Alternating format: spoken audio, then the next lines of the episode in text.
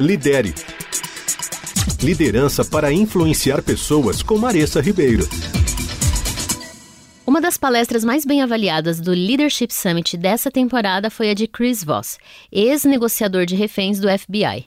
Ele deu dicas incríveis para qualquer negociação que você passe na sua vida e mesmo que você esteja pensando que não precisa aprender a negociar, ele inicia ensinando que sempre que a gente tiver as palavras eu quero ou eu preciso, você está numa negociação.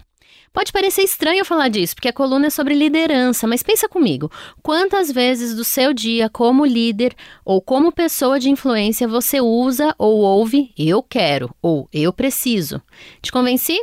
Então vamos lá. Cris Voss também diz que a negociação mais perigosa é aquela em que você não sabe que está. Portanto, que tal deixar de ser ingênuo e começar a avaliar melhor as negociações nas quais você está envolvido?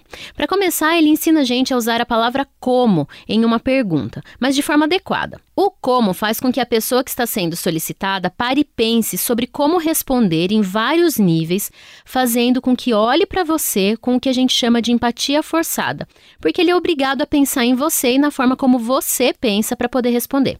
Por exemplo, quando alguém quer que você faça alguma coisa, você pode perguntar: como eu posso fazer isso por você? Essa é uma boa maneira de dizer não e de forçar o outro lado a descobrir uma oportunidade de resolver a situação junto com você.